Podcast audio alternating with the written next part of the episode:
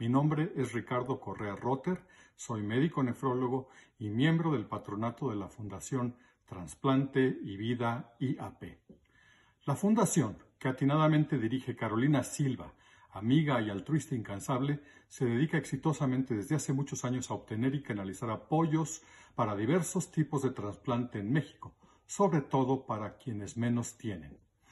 Hoy la Fundación se reinventa temporalmente y dirige todos sus esfuerzos a obtener recursos para adquirir equipo de protección apropiado para personal médico, paramédico y hospitalario para apoyar la incansable y profesional labor del equipo humano del Instituto Nacional de Ciencias Médicas y Nutrición Salvador Subirán, institución transitoriamente convertida en centro COVID-19. Te necesitamos, te invitamos a apoyar este esfuerzo. Con el esfuerzo incansable de todos los mexicanos y de los diferentes sectores del país, saldremos adelante, fortalecidos y orgullosos de nuestra fuerza y de nuestra unidad. Además, quédate en casa. Esto, por supuesto, es vital para cambiar el curso de la epidemia. Gracias.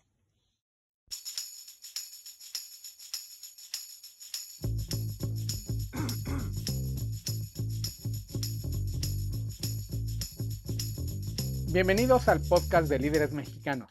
Mi nombre es Jacobo Bautista soy el director de estrategia digital en Líderes y ese que escucharon es Ricardo Correa Rotter, médico nefrólogo, miembro del consejo de la Fundación Transplante y Vida IAP y uno de los mejores médicos en México. Es toda una celebridad, un tipo brillante que además de estar en la Fundación Transplante y Vida IAP, es parte de los médicos adscritos al Instituto Nacional de Ciencias Médicas y Nutrición, Salvador Subirán, al que conocemos como el Instituto de Nutrición o el Hospital de Nutrición, porque tiene una parte que se dedica a atender a usuarios, atender a gente que anda mal de la salud, y por otra es también uno de los centros de investigación médico más avanzados del país. Es realmente una de las joyas que tienen los institutos de médicos en México. Es uno de los centros de conocimiento en ciencias médicas más importantes de América Latina y no exagero si digo también del mundo. Ricardo es uno de los mejores nefrólogos en México. Esta gente que se dedica al asunto de los riñones es uno de los mejores nefrólogos en México. Está en Medicasur.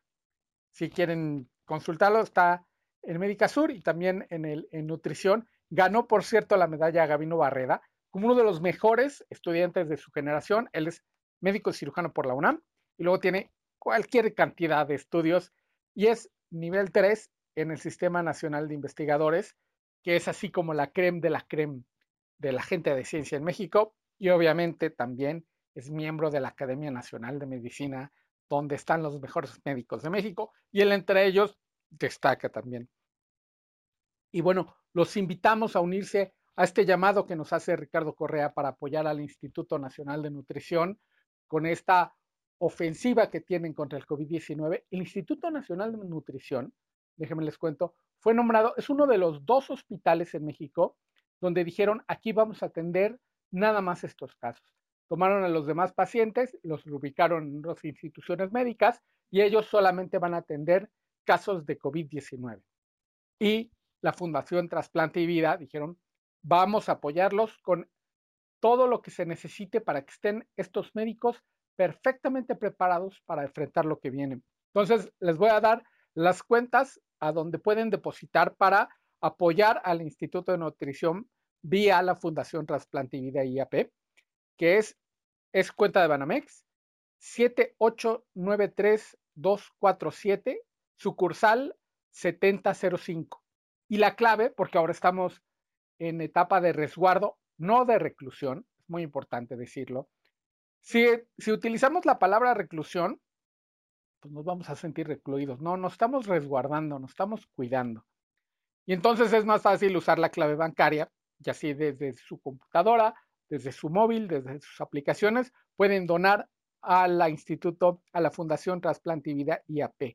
Y la clave de la Fundación Trasplante y Vida es 002 180 700 578 932 475.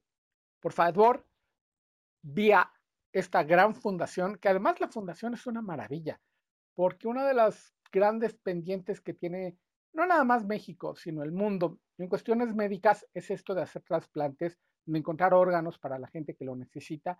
Habemos muy pocos donadores de órganos en México y es un lío y esta fundación hace un, un trabajo fenomenal. Y ahora decidieron ellos reinventarse, redirigir sus esfuerzos y están apoyando, les digo, la joya de la corona en el sistema de institutos médicos en México, que es el Salvador Subirán, el Instituto de Nutrición.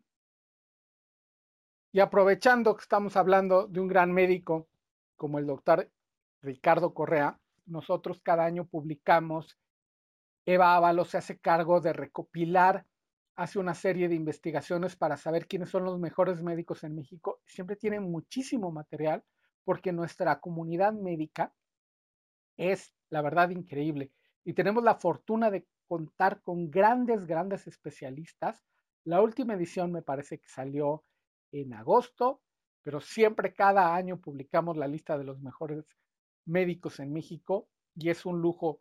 Yo me siento en la oficina o me sentaba frente a Eva Ábalos y cuando está haciendo esta lista de los mejores médicos en México, consulta cualquier cantidad de gente, cualquier cantidad de instituciones y la veo siempre con muchísimo en sus manos. Realmente gratifica saber que en México tenemos tan grandes profesionales y por eso es, es una desgracia lo que está ocurriendo en México, esto de que agredan a los doctores, a los que deberían ser nuestros héroes. Imagínense en el, cuando los atentados en Nueva York, cuando llegaron esta gente loca y les tiró las torres gemelas, y estaban sus soldados y sus policías en la línea arriesgando su vida porque se habían muerto muchísimos de sus amigos. Imagínense a la gente agrediendo a los policías y a los bomberos en Nueva York. En otros países hay unos videos que se han hecho virales de chicos que salen con sus batitas estas verdes o blancas a trabajar, porque esta gente va a trabajar todos los días, está trabajando horas extras y la gente pues desde sus casas, sus balcones les aplaude, porque son los héroes de de esta época tan complicada que estamos pasando. Y aquí en México los agredimos, como que no, no está padre. Recuerdo un capítulo de Los Simpson donde descubren los astrónomos que hay un meteorito que se dirige a la Tierra y va a caer exactamente encima de Springfield y va a destrozar la ciudad. Y la gente reacciona yendo a quemar el observatorio. Eso es más o menos como de repente estamos reaccionando en México. Y eso me lleva hablarles del caso de Eugenio Derbez, que alguien le habló y le dijo, oye, tenemos muchos líos aquí en este hospital de, de Tijuana, no, no tenemos equipo. Y él pues les hace caso, dice, no, oigan, pues yo que tengo una convocatoria enorme, porque Eugenio tiene una base de seguidores impresionante en redes sociales, y saca un video diciendo, oigan, hay que apoyar a estos chicos que en el hospital de Tijuana tienen muchos problemas para equiparse, y se sueltan terriblemente a lincharlo porque dicen que es fake news lo que él dice. Y yo me temo que es parte de esta reacción de que salen los médicos a decir, oigan, nos hace falta equipo para enfrentar esta situación y se coordina una serie de personas que según ellos todo lo que hace el gobierno está perfectamente bien hecho y agrede a los médicos cuando debería de quedarse callado o ver si es cierto o no que los médicos, si les hace falta equipo, ir y buscarlo y apoyarlos y usar las mismas redes sociales para apoyar a estos médicos y que se callen, pero que se callen porque se regresan a trabajar, porque ya tienen equipo y hay que conseguirles el equipo, como lo hace el doctor Ricardo Correa, y no estarlos agrediendo, caray, nada más porque quieren hacer su trabajo. Por cierto, les recomiendo el libro Linchamientos Digitales de Olga María Olabuenaga, que son casos de linchamientos digitales, estos sí, muy orgánicos, no coordinados, como este que le pasó a Eugenio Derbez y que le ha pasado a mucha gente cuando critican al, al, gobierno federal. Hay un ataque coordinado en contra de estas críticas. Este, a los médicos no, yo sacaría el hashtag con los médicos no. Y siempre hay, hay héroes que pueden surgir en estas épocas de crisis. y grandes villanos también. Más adelante les voy a comentar quiénes nos parecen en líderes mexicanos que podrían ser los villanos y los héroes de esta crisis sanitaria que estamos pasando.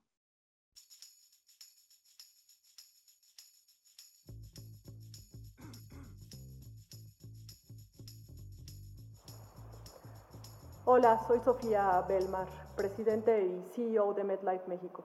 Sin duda estamos ante un momento creo que sin precedentes en cuanto al reto que representa para la sociedad, para los individuos, para las economías, pero también sin duda estamos ante un reto en el cual es nuestro momento de demostrar nuestros valores, de demostrar nuestro afán de colaboración, de demostrar nuestro interés por el prójimo. En MedLife, eh, que cubrimos seguros sobre la vida y gastos médicos, también es nuestro momento de brillar y de acompañar a nuestros asegurados en el posiblemente difícil camino que vivan durante los próximos días. Todos estamos preparados para ello, pero creo que también en la sociedad debemos de tomar, no nada más desde nuestras empresas, sino desde nuestras familias y desde nuestra forma de pensar, todas las acciones que nos permitan, posterior a esta crisis, tener una continuidad como un México sólido y como un México que va para adelante. Muchas gracias. Es un honor contar con, Sofía Belmar nuevamente en Líderes Mexicanos, la presidenta y CEO de MetLife México, una de las compañías aseguradoras más grandes de México y obviamente del mundo. Fue Sofía Belmar una de las protagonistas de nuestra portada en el mes de marzo, cuando nada de esto todavía sucedía. Lo veíamos como una cosa lejana, Parecía que iba a ser incluso como el caso del SARS, otro coronavirus que empezó en China, pero que no llegó con tanta fuerza a México porque el mismo virus no era tan agresivo. Y dice Sofía, es el momento de brillar, refiriéndose a su sector. Y este es uno de los sectores que no sé si están considerados esenciales, pero que deberían serlo, porque, caray, incluso hay algunos eventos deportivos que están asegurados, que si por causas de fuerza mayor el evento no se realiza, bueno, hay un seguro que los cubre. Y la verdad, en la cultura del seguro está muy atrasada en México. A mí me encanta platicar con la gente que está al frente de en los grupos financieros de su parte aseguradora. Siempre hablar con el asegurador es fenomenal, porque luego le dicen a uno de sus productos, yo no queda, wow, yo no sabía que eso se puede asegurar. Ya dejen la casa o el negocio, que en el caso de los terremotos, por ejemplo, quien tenía asegurada su casa fue la gran diferencia entre quedar en la absoluta ruina sin tener dónde vivir a pasar un trance complicadón mientras encontraban una nueva casa, pero cubiertos financieramente.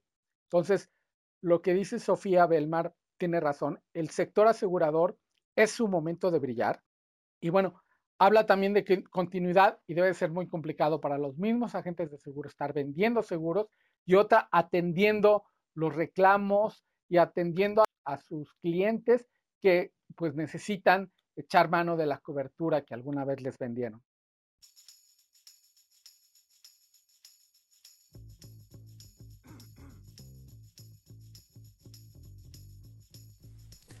Hola, mi nombre es Enrique Perret, soy director de la US Mexico Foundation. Las próximas dos o tres semanas serán muy complejas para México, pero también para los Estados Unidos. Lo que hagamos en esta semana se verá reflejado en los próximos años, no solamente para nosotros, sino para la generación de nuestros hijos. Si hacemos las cosas de manera correcta, saldremos adelante. Esta crisis es una crisis que ya está aquí, la podemos aprovechar también para, para montarnos en ella y hacer cosas verdaderamente importantes para el futuro. La relación México-Estados Unidos siempre ha estado ahí en momentos de crisis. Les mando un saludo a todos ustedes y espero que tengan muy buena salud. Enrique Perret, otra de las voces que se nos unen ahora, él está al frente de la US Mexico Foundation, la Fundación México-Estados Unidos, que caray es todo, es nuestro socio comercial más importante, son nuestros vecinos con los que tenemos una relación complicada, con los que con los que tenemos esta relación de repente amor-odio, como decía un embajador pasado, un embajador norteamericano basado en México, me decía, caray, yo siento que los mexicanos nos admiran muchas cosas, que en muchas cosas se quieren parecer a los norteamericanos y al mismo tiempo tenemos un resentimiento y un odio que es difícil de entender. Por cierto, ahora tenemos en México a un embajador norteamericano. Si yo adoraba a la embajadora anterior, no saben cómo admiro a Christopher Lambert, el embajador Lambert. Síganlo, por favor, en Twitter.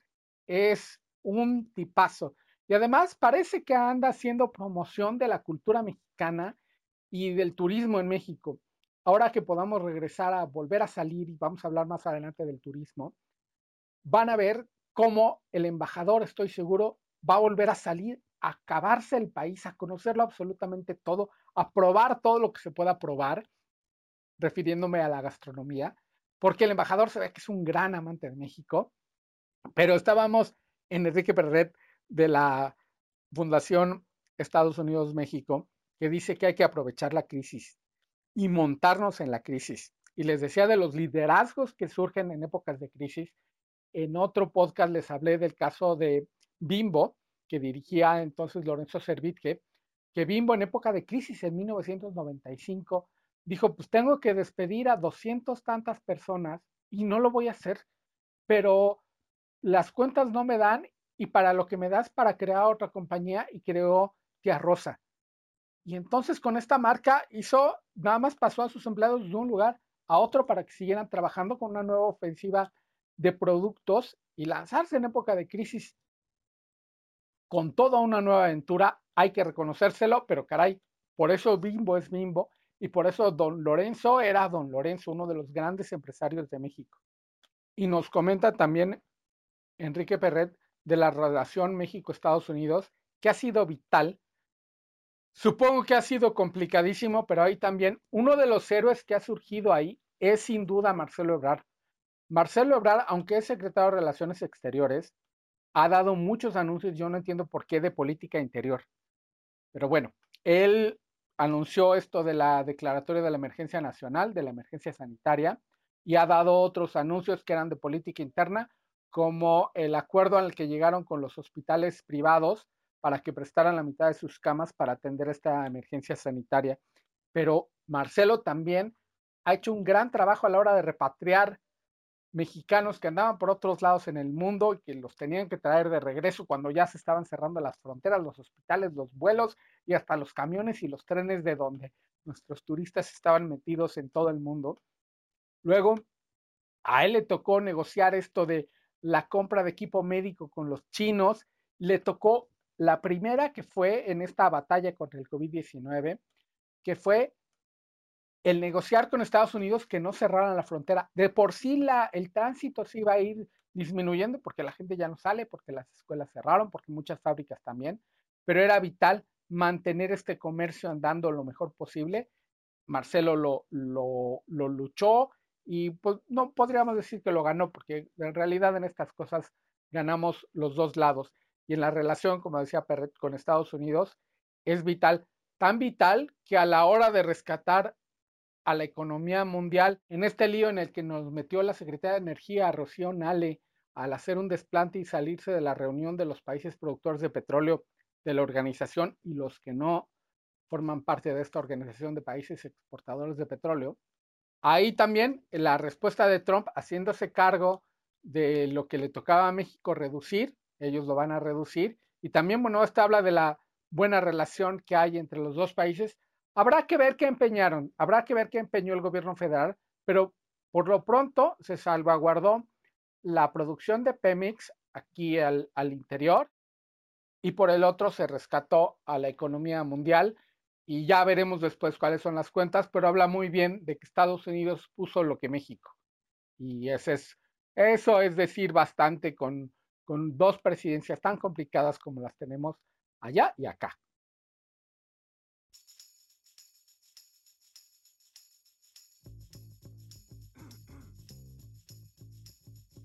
Pero retomando, porque Enrique también habla de el montarnos en la crisis para salir adelante. Esta semana me enteré que las aplicaciones de wellness y salud han aumentado sus instalaciones más de 200%. En las de salud me parece que la cifra es 264%. Entonces, si ustedes creen que, por ejemplo, le estamos dedicando mucho tiempo al sofá para jugar juegos de video o incluso en el celular, las apps de juegos han aumentado algo así como 130, 100 algo por ciento. Cifras de Apps Flyer, una organización que se dedica a impulsar a las aplicaciones. Ellos dicen que si bien sí han crecido las descargas de aplicaciones de juego, pero las que más son las de wellness y salud. Eso habla también de México. Estas son cifras de México. Habla muy bien de México que se esté pensando en la salud y el bienestar físico en estos tiempos. Y también habla bien de que había, hay las suficientes aplicaciones ahí en el mercado en México para atender esta demanda. Entonces, ellos son los que van a salir ganadores en esta crisis que estamos pasando. En el campo de lo digital, caray, ha subido muchísimo el comercio electrónico. En el campo de lo digital, por ejemplo, el mismo equipo de líderes, estamos utilizando Zoom para hacer entrevistas, la gente de Petróleo y Energía, nuestra revista hermana, nosotros al interior de líderes para tener nuestras juntas. Vía Skype he tenido un par de entrevistas para líderes. Hangout de Google. Todo lo que es digital está teniendo un gran salto en nuestras vidas. Y ahí es donde están las, las oportunidades de los primeros correos que me llegaron en esta crisis sanitaria de alguien que había visto la oportunidad. Es una plataforma llamada Canasta Rosa, que se dedican con distintos productores muy pequeños de cositas, artesanías o productos, no sé, jabones o este café orgánico y demás. Ellos le hicieron un marketplace a todos estos pequeños emprendimientos y dijeron, este es nuestro momento y caray, vaya que tienen razón, este es su momento. Y otros están montando sobre las tecnologías ya existentes. Por ejemplo, nosotros hemos tenido un par de cartas virtuales con vinos de LA Cheto. Tenemos una el próximo viernes porque la vinícola del cielo, una de las de más grande crecimiento allá en Ensenada, va a presentar su nuevo vino, el Centaurus. Entonces, es una presentación que ellos hacían en la vinícola del cielo, unos grandes, grandes eventos, o rentaban salones aquí en México, o las hacían en Ensenada, que su viñedo y su hotel son espectaculares. Bueno, ahora la van a hacer vía virtual y le están echando las mismas ganas, la misma producción y el mismo ímpetu, pero vía digital, porque ellos dijeron, esto no nos va a detener y si ahí está la herramienta, bueno, usémosla.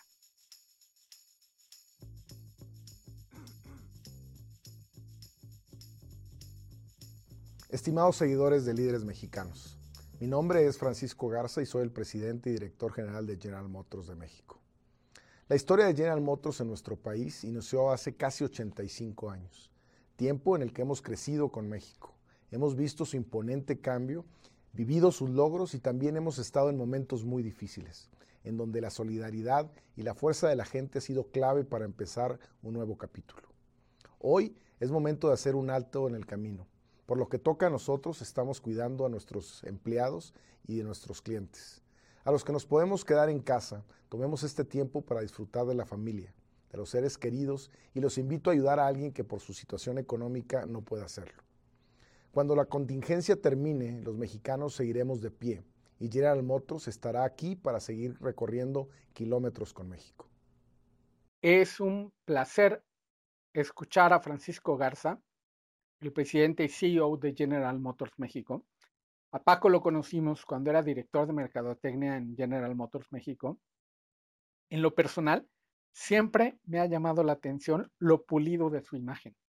así como pueden ver a Paco Garza en el video de donde sacamos este audio, Paco está vestido siempre impecable, un poquito hacia lo sport, hacia lo casual, pero tiene una imagen increíblemente pulida. Y otra cosa que siempre me llamó la atención de las pocas pláticas que pude tener con Paco en su tiempo en la dirección de mercadotecnia de General Motors, es que parece que tiene en la punta de los dedos toda la información. Y él nos habla de una compañía como General Motors México, que tiene plantas en México y una historia de más de 80 años en el país, que uno espera de esta industria que se quede y que nos apoye y que sigan trabajando. Ahorita el problema con las armadoras de autos es que no se están vendiendo los coches, entonces ¿para qué demonios los fabricamos? Entonces, hay cosas que a mí me parece que sustituyen a un paro técnico cuando no hay ventas, pero también para salvaguardar a su personal, que es lo más importante que tiene General Motors. Ellos están cuidando a su gente, están cuidando la producción, están cuidando que los números den y van a seguir adelante, como nos lo dice Paco. Y en otras latitudes, la industria automotriz ha sido un ejemplo de cómo se hacen las cosas, porque se han asociado con quien se tengan que asociar para producir ventiladores. Y los ventiladores son el hardware ahorita más buscado en el mundo. El ventilador, según entiendo, es cuando ya el caso del coronavirus ya desgració los pulmones del paciente, tienen que conectarle un ventilador para inyectar oxígeno al, pues, al cuerpo. Y entonces esto es como el último remedio, estos ventiladores salvan vidas y dijeron en la industria automotriz, tenemos maquinaria parada aquí, ¿qué podemos hacer? Fueron a ver quién fabricaba ventiladores, quién tenía las patentes, y pues le vamos a mover a la maquinaria para echar a andar esto, pero ahora vamos a hacer ventiladores. Y esta actitud de la, de la industria automotriz, pues no es nueva, porque el que más recuerdo yo es en la Segunda Guerra Mundial, donde lo mismo General Motors que Chrysler, que Ford, pues las máquinas dijeron, pues ahorita nadie nos está comprando coches porque nuestros chicos están peleando allá en Europa la guerra para derrotar al nazismo, pero ¿qué podemos hacer? Pues podemos hacer aviones y bombarderos para apoyar esta gran causa de la democracia que está en peligro en todo el mundo y eso es lo que hicieron. Ahorita no hay un enemigo como el nazismo, pero hay otro más peligroso porque no lo vemos y es fácilmente contagioso independientemente de las ideologías.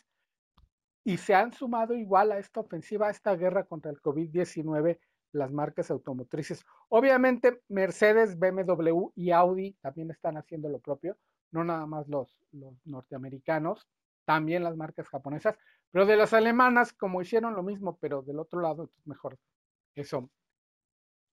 Otra industria que se ha unido a esta ofensiva contra el COVID-19 y cada que lo ponemos en redes sociales yo pido un aplauso para esta gente de las cervecerías Heineken y Grupo Modelo por delante, porque además de repente alguien los puso, se les ocurrió que esta industria era no esencial, no pensando en la relación que tienen ellos con el campo, que era una industria no esencial, entonces había que parar y habría que parar la producción y la distribución.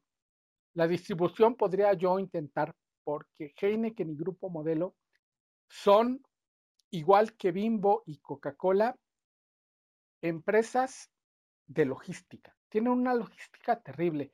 Y allá donde vayan a San Pedro Jocotipac, en la sierra de Oaxaca, hasta allá arriba del cerro solo llega el camión de Bimbo y el camión de modelo. Así de impresionante es su logística para la cerveza. Y para el pan en el otro caso. Y entonces cuando paran todo esto, la industria cervecera dijeron, bueno, pues ¿qué vamos a hacer? Que por cierto se confundió esto con ley seca generalizada y no nada más era para la industria cervecera y dijeron, bueno, ¿qué hacemos? Y resulta que las dos empresas tienen un producto de cerveza sin alcohol y el residuo de la producción de estas cervezas sin alcohol, pues es alcohol, porque el producto de la cerveza hace alcohol, entonces al quitarla, quedan con el alcohol y dijeron, no, tenemos un montón de alcohol aquí, vamos a ponerlo en gel y vamos a donar este gel antibacterial a quien lo necesite, sobre todo instituciones hospitalarias, que son, les digo, los héroes de, este, de, este, de esta crisis que estamos pasando. Y entonces cuando Heineken y Grupo Modelo voltearon a ver a su cadena de suministro para ver qué podían hacer, no nada más encontraron las cervezas sin alcohol, también encontraron que tenían latas. Entonces Heineken, por ejemplo, sacó latas de agua también para hospitales, para quien les hiciera falta, donados. Y también de los productos de PET, crearon estas caretas que se utilizan en los, médicos, pero también he visto a las fuerzas de seguridad con esta careta, porque si se le acercan uno en la calle, para hacer el distanciamiento más seguro, ponen una, careta de plástico para protegerlos. Y esto también salió mucho de la industria cervecera y por ejemplo Bonafont también con el PET que ellos tenían reciclable, pues dijeron, pues vamos a hacer caretas.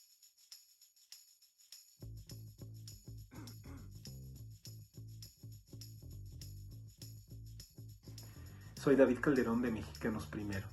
Me siento muy orgulloso de mi país porque en México, ante la adversidad, nos crecemos, ante la adversidad nos reconocemos como parte de la solución, ante la adversidad inventamos nuevas alternativas. Eh, padres y maestros en estas semanas del confinamiento preventivo ah, han encontrado una nueva forma de relacionarse entre sí.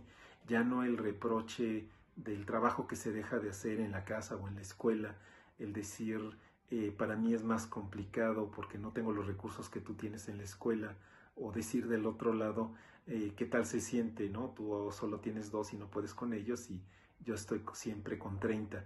Ahora se ve que lo más importante, lo que podemos construir hacia adelante, este poner en el centro a las niñas y los niños y ofrecerles alternativas para su aprendizaje. Esto es lo que vamos a hacer en las próximas semanas, esto es lo que nos tiene orgullosos.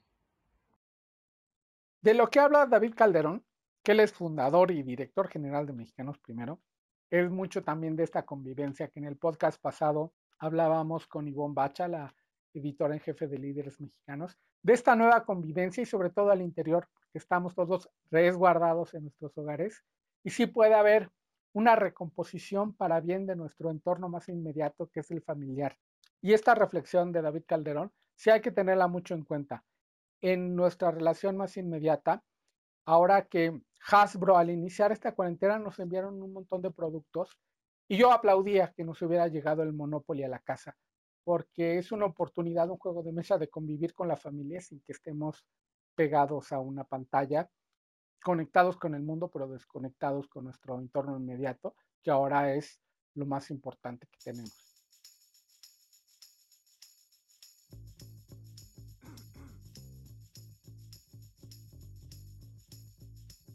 Les hablaba de los nuevos liderazgos que surgen en épocas de crisis, ya sea las guerras, ya sea las crisis económicas, ya sean las innovaciones, cuando cae una industria, por ejemplo, en la, industria relojera, ya les platiqué cuando surgieron los relojes de cuarzo, la industria relojera mecánica en Suiza se estaba yendo al caramba. Y ahí Odemar Piguet dijo, no, no, no, vamos a hacer las cosas de otra manera. Se reinventaron y surgieron muchísimo como los líderes de un movimiento que buscaba reinventar y revalorar a la mecánica dentro de la relojería. Y ahí surgió la alta relojería. Entonces, en estas crisis que hay, siempre surgen nuevos liderazgos. Y obviamente el, el liderazgo más patente que tenemos en México, pues es del mismo Hugo López Gatel. Porque hace cuatro meses, ¿quién había escuchado de Hugo López Gatel? Muy pocos. Seguramente cuando lo nombraron subsecretario, pues salió en los medios y demás, pero son de estas subsecretarías, como casi todas las subsecretarías, hay un poco grises que no tienen el protagonismo que uno se esperaría de su jefe, del secretario de salud. Hugo López Gatel es maestro en ciencias médicas y lo que pues viene a darle el valor a lo que hace, a lo que dice y a lo que sabe, es que es doctor en epidemiología. O sea, él estudió precisamente para esto que estamos pasando, por estar al frente de este, de este esfuerzo para luchar contra esta pandemia. Tiene un estudio muy curioso que incluso hizo una tesis en, en esto, que es el efecto de la tuberculosis en la supervivencia de pacientes infectados por VIH. VIH era la nueva enfermedad cuando él estaba estudiando y entonces muchos epidemiólogos se volcaron a estudiar el VIH, no nada más porque era lo nuevo, sino porque había que hacerlo y había que detener al VIH. Seguramente vamos a ver muchas tesis dedicadas al coronavirus en el futuro. Bueno, a Hugo López Gatel le tocó dedicarse a esto del, del VIH. Es una eminencia absoluta en el tema epidemiológico y en oposición a Jorge Alcocer, que es el secretario de salud, que tiene un currículum más impresionante que el de López Gatel. Es una eminencia también el doctor Alcocer.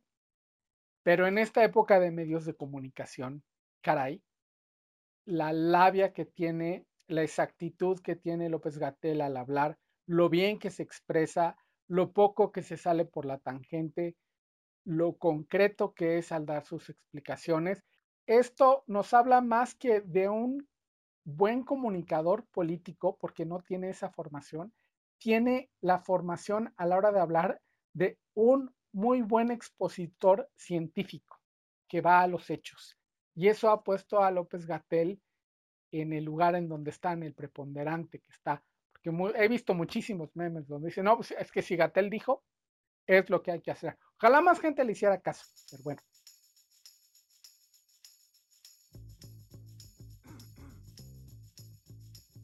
Y así como hay grandes héroes, pues también hay villanos. Más allá de la pelea y la división que ya traíamos. Y le ha tocado jugar este papel a Ricardo Salinas Pliego, que caray, en, esta, en estos días no ha pegado una sola. Primero, fueron los anuncios que puso Banco Azteca en sus sucursales diciendo que adelantaras tu pago porque iba a venir la cuarentena y entonces te ibas a hacer de una deuda más grande y ibas a tener que pagar intereses. Justo cuando se hacen virales estos anuncios que pega Banco Azteca en sus sucursales, sale Banorte diciendo, oigan, pueden adherirse a un plan, vamos a poner sus deudas en mensualidades, vamos a dar de colchón tres meses, y muchas financieras hicieron exactamente lo mismo. Las automotrices están dando chance de que si adquieres un coche ahorita, lo empieces a pagar cuatro meses después. Y entonces, en oposición al esfuerzo de unos, Banco Azteca se vio mucho, muy mal y le pega la imagen del empresario que está al frente del banco, que es Ricardo Salinas Pliego. Y para acabarla, bueno, no para pagarla, porque todavía le siguieron, Ricardo Salinas Pliego salió en un discurso a decir que nos íbamos a morir de hambre antes que de coronavirus, entonces que hay que seguir trabajando y demás. Justo en los días que sale la campaña de Susana Distancia, y él este anuncio lo hace en un auditorio en su empresa donde está lleno sin guardar distancia a nadie de nadie. Entonces, bueno, caray, queda mal. Y al otro día o a los dos dicen que hay que seguir resguardados, pues peor tantito. Y la cereza del pastel para Ricardo Salinas Pliego fue el haber ganado un contrato de la CEP, una filial de Banco Azteca, un contrato por 969 millones de pesos, justo cuando venían de unas pérdidas increíbles en Estados Unidos, ganan un contrato de la CEP que para, yo quiero pensar que es mala suerte, está al frente de la CEP Esteban Moctezuma, que durante muchísimo tiempo fue empleado de Ricardo Salinas Pliego en Fundación Azteca. No importa las voluntades o las malas direcciones o los sospechosismos, se ve muy mal. Como en la comedia, en la tragedia también el timing no es todo.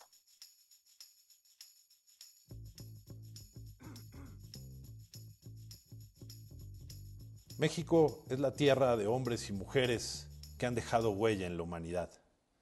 México es el pueblo solidario y heroico que ha sabido reconstruirse una y otra vez. México va a salir adelante de este enorme reto y de cualquier otra adversidad. Por eso en Caxor Group no nos vamos a detener. Seguiremos invirtiendo en nuestro país y vamos a colaborar en todo lo que podamos en esta contingencia al lado de millones de líderes mexicanos. Aún en la distancia, estamos más unidos y somos más fuertes que nunca. Caxor, de, que es el CEO de Caxor Group, es un grupo dedicado al financiamiento y manejo de proyectos, de grandes proyectos de infraestructura y desarrollo. Son una empresa muy grande en infraestructura. Entonces, el hecho de que esta gente en infraestructura quiera seguir trabajando, pues habla mucho de que vamos a salir adelante con el trabajo serio de empresas como estas y otras tantas que hemos estado escuchando a lo largo de esta emisión.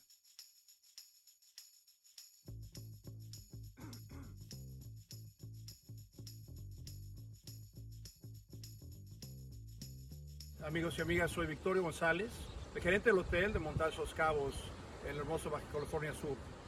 En estos momentos, como todos ustedes, estamos practicando nuestro distanciamiento social y adheriéndose a todas las eh, indicaciones importantes de esta contingencia de salubridad. Esperemos que en su propio momento y el momento adecuado, eh, un futuro, tengamos la oportunidad de volver a invitar a que visiten nuestras hermosas instalaciones y playas. En el Inter les pedimos que mantengan sanos, salvos y con mucho cuidado. Todos estamos juntos en estos y los vemos muy pronto. Gracias. Este último, este hombre es Vittorio González, que dirige el Hotel Montage en Los Cabos, un preciosísimo hotel en Baja California Sur, pues le está pegando durísimo este asunto del COVID-19.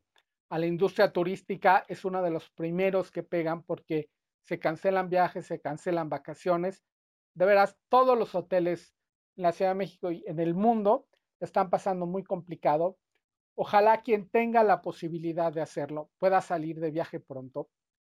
Yo esperaría que al interior de la República les he hablado aquí de la cadena de la red Virtuoso, que es una red de turismo de lujo, al que por cierto pertenece el montaje en Los Cabos.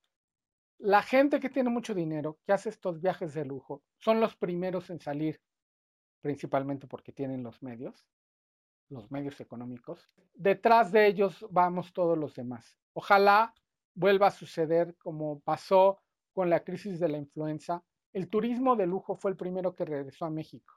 La gente de mucho dinero fue la primera que vino a México a los grandes hoteles que tenemos de cabo a rabo en la República y atrás vinieron los demás. Entonces, ojalá vuelva a ocurrir, no nada más en México, sino cada uno en sus diversas partes. Hace poco, en la última reunión de Virtuoso, que fue en agosto del año pasado, una directora de un hotel en Venecia nos contó que estaban platicando acerca del sobreturismo que había en la ciudad y de estos esfuerzos por frenar al turismo en Venecia.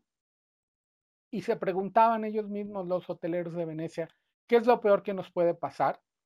Y la respuesta era, bueno, lo peor que nos puede pasar es que se acabe la industria turística y por lo pronto está en pausa. Ojalá que lo retomen y retomemos nuestros viajes chicos, grandes o como sean, retomarlos y también en la industria restaurantera. Si ustedes tienen cerca algún pequeñito restaurante al que iban y al que ya no pueden ir, pidan o pasen a recogerlo guardando el distanciamiento social. Hay que apoyar a estas pequeñas o grandes empresas adquiriendo sus productos y reactivando la economía.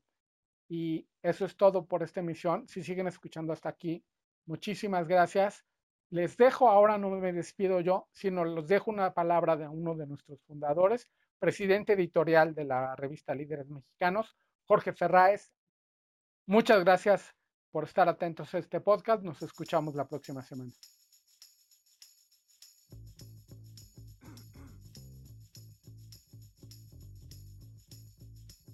Hola, soy Jorge Ferráez, presidente editorial de Líderes Mexicanos. Nuestra vocación y labor durante casi 30 años ha sido la de identificar y conectar a los líderes, contar sus historias y crear un sentido de comunidad que ha resultado ser muy efectivo. En tiempos difíciles como el actual, queremos ofrecer nuestro canal a esta comunidad de liderazgo, a nuestros entrevistados, a nuestros anunciantes, lectores y patrocinadores como un potente y efectivo medio para comunicarse entre ellos y vincularlos con la sociedad y así crear soluciones. La solidaridad y el apoyo mutuo serán la clave para que nuestro país supere con éxito esta emergencia de salud pública. Este es el momento en que los líderes dan el primer paso para salir adelante y poder reconstruir nuestra comunidad, especialmente nuestra economía. Toda cadena se rompe por el eslabón más débil. No podemos permitir que las cadenas de consumo se rompan. El liderazgo se pone a prueba en momentos como el actual. En Líderes Mexicanos queremos transmitir los mensajes de nuestros clientes y patrocinadores a toda la comunidad, de manera que hagan llegar la información relevante a sus clientes, a sus proveedores, empleados y a todas las comunidades que son de influencia y de su interés. Mensajes como qué acciones están tomando, qué estrategias emergentes se han puesto, cuál es el estatus de sus actividades, de sus operaciones, cuál es su responsabilidad, su compromiso con la sociedad, cuál es su postura, sus filosofías. Líderes Mexicanos es una organización que conoce y sirve a los líderes de todos los sectores y actividades de México. Queremos ofrecerte esta plataforma para que pongas el ejemplo como líder. Es muy importante que sigamos actuando económicamente, que no detengamos las cosas, que sigamos contratando los servicios de nuestros proveedores, ayudando así a las pequeñas y medianas empresas que son las que más empleos generan. En esto todos estamos juntos y todos vamos a salir juntos, inspirados, guiados, como siempre, por los grandes líderes mexicanos. Muchas gracias.